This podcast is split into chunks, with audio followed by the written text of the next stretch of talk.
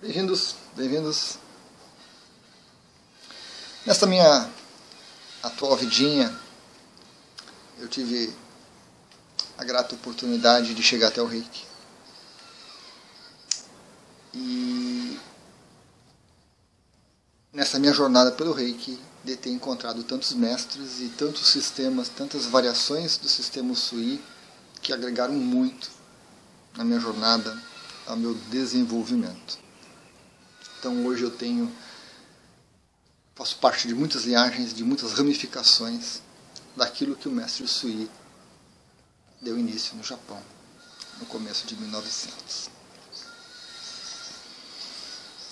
E sinto uma alegria muito grande, um senso de pertencimento a tudo isso que é muito agradável, muito muito bom reconhecer, né? Muito bom reconhecer. E, e, e observando alguns questionamentos que me chegaram, alguns textos que eu li, algumas coisas que eu observei nos últimos tempos, é, me veio essa pergunta, essa, essa espécie de síntese. O rei que o Sui mudou, né, daquilo que o mestre Sui criou, daquilo que ele organizou, daquilo que ele passou no começo lá no Japão? Sim, o rei que o Sui mudou. E isso é muito bom. No meu entendimento, isso é fantástico. Essa mudança é sinal de que a semente que o mestre Sui plantou cresceu, floresceu, se ramificou, a árvore cresceu, as raízes estão fortes. E isso é muito bom para todos nós, é muito bom para a humanidade. E é muito agradável perceber isso, né? chegar a essa conclusão, fazer essa síntese. Muito bom. É, eu penso que tudo que fica estagnado, tudo que fica muito rígido, muito intransigente, fenece. Desaparece, se perde na poeira. Não é mais usado. Não, não conquista as pessoas, não enganja as pessoas, não nos motiva, não nos desafia. E assim como eu usei o exemplo da árvore com as raízes, com os galhos, as ramificações, né? a capa é, do livro do Karuna, feito pelo Jorge Ramos e pela. Desculpa, esqueci o nome da esposa dele. É uma árvore frondosa, acho que se não me engano, uma cerejeira, muito bonita, né? com as ramificações do Karuna, porque o Karuna também se ramificou. Então, essa, essa ideia da árvore é muito boa, porque as raízes a semente, a essência foi o que o mestre Sui nos legou, foi o que o mestre Sui compartilhou. E, e o que resulta como essa árvore cresce frondosa, ou cresce torta, ou fenece, é o resultado do trabalho de todos os seres que se engajaram nessa jornada, que usam o reiki. Né? Usam adequadamente ou usam inadequadamente, mas usam e vão aprendendo com isso, porque somos todos imperfeitos, buscando sempre esse crescimento. Né? Então, essas raízes, é, apesar de todas as ramificações, apesar de todas as mudanças, o reiki mantém uma essência. E isso é muito bom, muito importante. Honrar essa tradição, honrar essa essência, Mestre Sui, é importante. Mas da mesma maneira que o Mestre Sui uh, criou o reiki, uh, fez essa semente desabrochar, ele também foi o responsável pelas mudanças. E eu creio que nisso se revela um pouco desse estado de iluminado que o Mestre Sui atingiu com a sua meditação. Porque foi ele que chegou para o Ayashi e disse: Ayashi, gafanhoto, saia da Gakkai e crie a sua própria escola crie a sua própria clínica e ensine o reiki. Ali, o mestre Sui eh, foi fantástico. Porque Gakkai existe até hoje. A Gakkai existe até hoje. E é fechada. Poucos entram, poucos são aceitos, poucos aprendem. Isso não é ruim. Isso faz parte da cultura japonesa. Isso faz parte da tradição japonesa de ser fechada, de ficar na família, de não sair fazendo propaganda de coisas importantes. Então a Gakkai honra suas tradições. O Mestre Suiki foi diferente. O Mestre Suiki foi diferente ao compartilhar, ao espalhar isso para todos. Mudança né, do processo de iluminação que ele teve. Então, então quando ele pediu para o seu discípulo Ayashi sair, ele via no Ayashi alguma coisa diferente. Algo tão diferente que quando a Takata, americanizada já, né, morando no Havaí, mas americanizada, ocidentalizada, volta para o Japão, Ayashi não tem nenhum medo, nenhum receio, nenhum temor em ensinar o reiki para ela, em abrir o reiki. E também ele deve ter tido é, essa visão, essa perspectiva de futuro e de torná-la mestra. E ela vem para o Ocidente de volta. E dá prosseguimento ao reiki. Começa a espalhar. Né? Essa grande árvore, extremamente frondosa que é o reiki. E ele muda o reiki.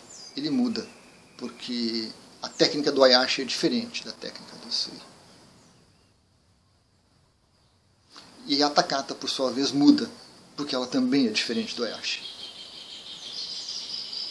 E os 22, 23, 24 mestres formados pela Takata também modificam o reiki porque são diferentes. Mas por mais radicais que tenham sido algumas mudanças, eu creio que todos honram a tradição. Todos estão conectados com essa raiz que é o Mestre Sui.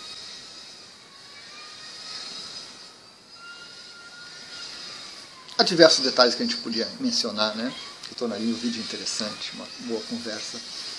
O livro Isto é Reiki, do Frank Java Peter, é extremamente importante, ele traz muita informação, vale a pena ser lido. Toda essa parte histórica. Mas o objetivo do vídeo não é esse, né? O objetivo do vídeo é essa questão. O reiki mudou. Mudou. Excelente. Está tudo bem. Muito bom que o reiki tenha mudado.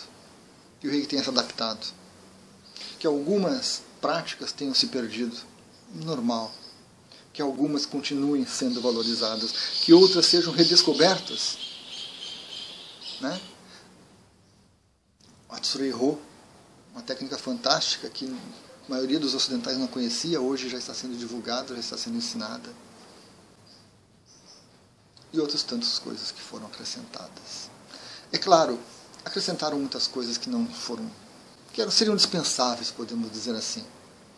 Mas que no momento a gente entende que foram, foram úteis. Né? Os próprios mitos que se criou sobre o reiki no começo, com a Takata, com alguns mestres, foram necessários. E no devido tempo, desmistificamos todos eles. Trouxemos luz, né? bons mestres trouxeram essa informação. E a gente compartilha. Então o reiki Sui mudou muito desde o mestre Sui mas foi uma mudança para melhor, foi uma mudança positiva, foi um crescimento, foi um progresso muito grande. E eu creio que essa diferença do Mestre Sui, essa diferença é, do Ayashi, né, essa abertura, foram fundamentais para esse impacto que nós temos, que nós tivemos, temos e teremos do reiki no planeta. Temos hoje mais de 500 sistemas de energia uma criatividade fantástica do ser humano. Todos, não digo, mas muitos, inspirados pelo trabalho do Mestre Sui. Inspirados pelo exemplo que ele deu, dessa possibilidade. Desses 500, a maioria se perdeu. Sumiu. Não foi usado. Não era mais importante. Alguns novos surgem, bons ou maus, não importa, surgem mas temos o reiki como um, porto seguro, como uma baliza, como um norte, né? como um norte muito forte, atraindo as pessoas e, e conduzindo corretamente as pessoas nessa jornada. Essa mudança foi importante. Do mestre Sui, do Ayashi, do Takata, dos mestres que ela formou. Esse crescimento estrondoso desses temas que muitas pessoas se assustam, essas confusões né? porque nem tudo isso é reiki usui. Não, não. Muitos usam o nome reiki porque realmente é, tem um impacto muito grande, né? A palavra reiki tem um impacto muito grande. Mas não são reiki usui. Não são nem derivados dele, mas são inspirados pelo reiki usui. Porque o mestre disse que isso era possível, que todos nós podemos nos tornar mestres também, todos nós podemos crescer. E mesmo as mais loucas criações honram esse exemplo, né? bebem dessa fonte. Então é excelente que o reiki tenha mudado. É claro, é claro, nem todos gostam, nem todos aceitam, muitos resistem. Faz parte. Essa diversidade faz parte e precisa ser acolhida, precisa ser respeitada. Essas vozes que gritam que isso não pode, que isso não existia, que isso não era assim, que isso foi mudado, que isso deturpa, que isso, aquilo, precisam ser ouvidas, precisam ser respeitadas. Há alguma mensagem importante.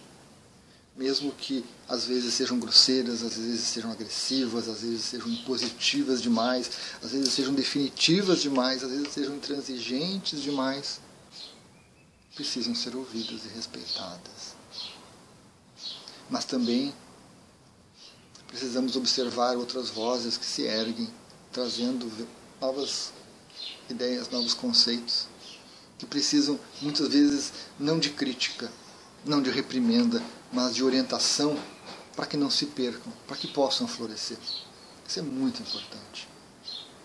Porque sem essa orientação, essas pequenas sementinhas não brotam. E perde a humanidade, perdemos todos nós nessa jornada tão rica em direção ao crescimento, em direção ao despertar, à iluminação. Eu fico muito feliz em participar disso tudo, em poder compartilhar. Né?